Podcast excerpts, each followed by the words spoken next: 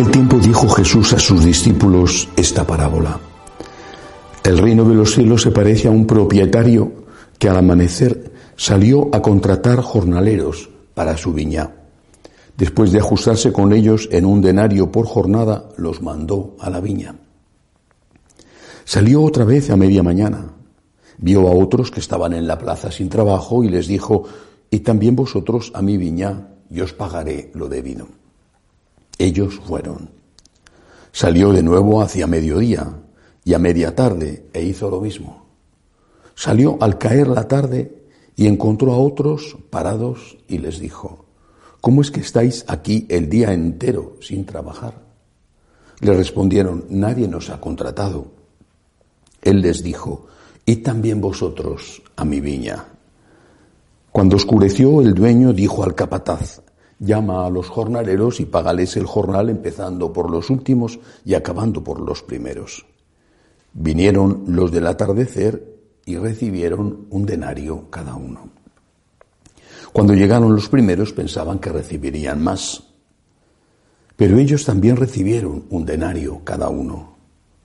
Al recibirlo se pusieron a protestar contra el amo. Estos últimos han trabajado solo una hora y los has tratado igual que a nosotros, que hemos aguantado el peso del día y el bochorno. Él replicó a uno de ellos, amigo, no te hago ninguna injusticia. ¿No nos ajustamos en un denario? Toma lo tuyo y vete. Quiero darle a este último igual que a ti. ¿Es que no tengo libertad para hacer lo que quiera en mis asuntos? ¿O vas a tener tú envidia porque yo soy bueno? Así, los últimos serán primeros y los primeros últimos. Palabra del Señor. Hay una primera enseñanza eh, en, este fragmento del Evangelio de San Mateo y es la enseñanza de que una persona puede ir al cielo habiendo sido un pecador horroroso toda su vida, pero arrepintiéndose y confesándose en el último momento de su vida. Y esa persona, dirás, quizá no, no, no, ha estado con Dios, con Cristo, no ha hecho las cosas por Cristo, no ha amado a Cristo, no ha amado al prójimo y sin embargo recibe en el último instante de su vida, recibe el perdón de Dios. El Señor con esta parábola nos está enseñando que Él es el dueño que el regalo que Él quiere dar, el regalo que Él desea dar a cada uno de nosotros es un regalo siempre inmerecido, que no es que yo, que he estado con el Señor, o el que haya estado con el Señor desde el inicio de su vida, siendo perfecto, y irreprochable, merezco el cielo. No, el cielo es un don, es un regalo, y Él lo da a quien quiere, no de manera caprichosa, es decir, aquella gente que fue a trabajar a última hora estuvo al menos un tiempo corto trabajando en la viña.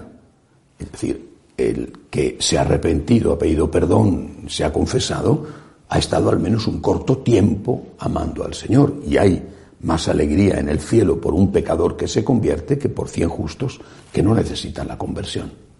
Esta es la primera lección. Eh, todo es don, todo es gracia. No compro el cielo, es un regalo de Dios. Con mis buenas obras lo que hago es abrir las manos para que ese regalo pueda venir a mí. Y si no abro las manos, aunque me den el regalo, me quedo sin recibirlo.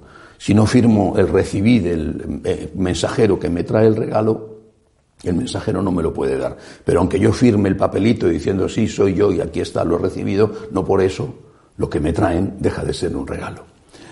Primera lección. Pero hay otra, aún yo creo, incluso más importante. Hace unos días meditábamos sobre eh, lo que le ocurrió al Señor, aquel fracaso suyo con el joven rico. Yo comentaba, si nosotros no tenemos una relación con Dios que sea tan importante, que valga más que las riquezas, que valga más que cualquier cosa, que sea de verdad lo primero en nuestra vida, entonces no hemos entrado en la lógica espiritual del Evangelio. Pongo un ejemplo. He hecho muchas veces en mi vida a estas alturas obras en, las casas. Bueno, Y aunque buscas a un equipo de albañiles de confianza, a veces de mucha confianza y gente buena, sin embargo, lo normal, y es lo que yo aconsejo a todo el mundo, es que no les des todo el dinero al principio. Y eso que yo tengo habitualmente albañiles de absoluta confianza. El dinero se lo vas dando un poco al principio y luego poco a poco y lo pagas el resto al final. Bueno, pues Dios no ha hecho eso. Dios no ha hecho eso. Cristo cuando se hace hombre nos paga desde el principio. Por puro amor se hizo hombre.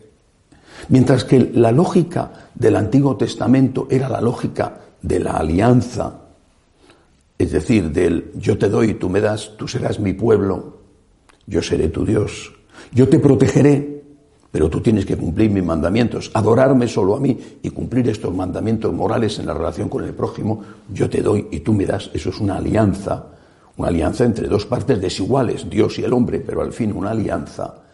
La nueva alianza que establece Jesucristo, el Nuevo Testamento, tiene una dinámica espiritual totalmente distinta.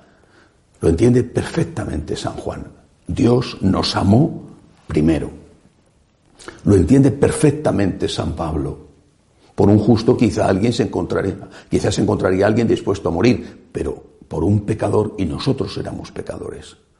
Dios nos amó primero sin mérito nuestro. Dios ha dicho, te voy a encargar una tarea y te pago por anticipado. ¿Qué es lo que sucede? Que muchísimos, muchísimos, la inmensísima mayoría, incluso hablo de creyentes y hasta de creyentes practicantes, dicen, ah, ya me ha pagado. Como ya he cobrado, entonces voy a ver si, si no hago lo que he pactado o si se conforma con menos. Bueno, como ya me ha pagado, esto lo puedo dejar de cualquier manera. En cambio, la, la dinámica espiritual, la lógica espiritual del Evangelio es la del agradecimiento. Como ya me ha pagado, tengo que amarle todavía más, admirando, contemplando el misterio del Dios hecho hombre en Belén, del Dios que anda sobre las aguas y que evangeliza, que predica, del Dios crucificado, del Dios resucitado, y viendo que todo eso lo ha hecho por mí, que ya me ha pagado, lo que yo tengo que hacer es decirle, Señor, no me tienes que dar, que es que ya me has dado, que es que ya me has dado. Ahora lo que yo quiero es trabajar por ti, darte yo algo, agradecerte a ti, contemplando tu misericordia, lo que quiero es vivir por ti, darte a ti todo lo que puedo. ¿Que me vas a dar más? Vamos, que maravilloso, porque fíjate, es extraordinario. Mi sueño, mi principal sueño en la vida es estar contigo en el cielo. Contigo, Señor, con la Santísima Virgen, sinceramente también con mi papá, con mi mamá, con mis amigos. Mi sueño es estar contigo en el cielo. Este es mi sueño. Pero Señor, yo no estoy aquí para que tú me pagues un sueldo. Estoy aquí porque tú ya me has pagado. Estoy aquí por agradecimiento.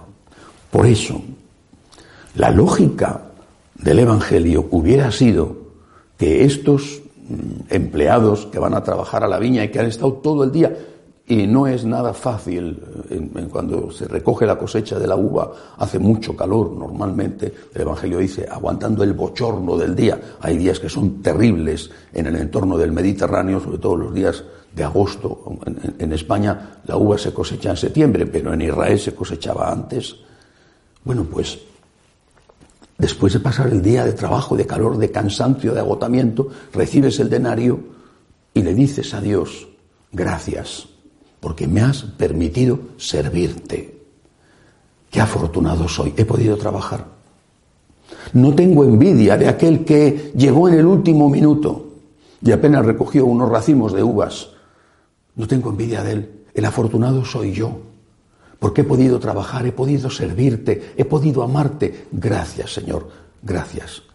Y mañana, por favor, si vuelve a ocurrir que necesitas más gente para trabajar en la viña porque no se ha acabado todavía la cosecha, llámame, Señor, también a primera hora.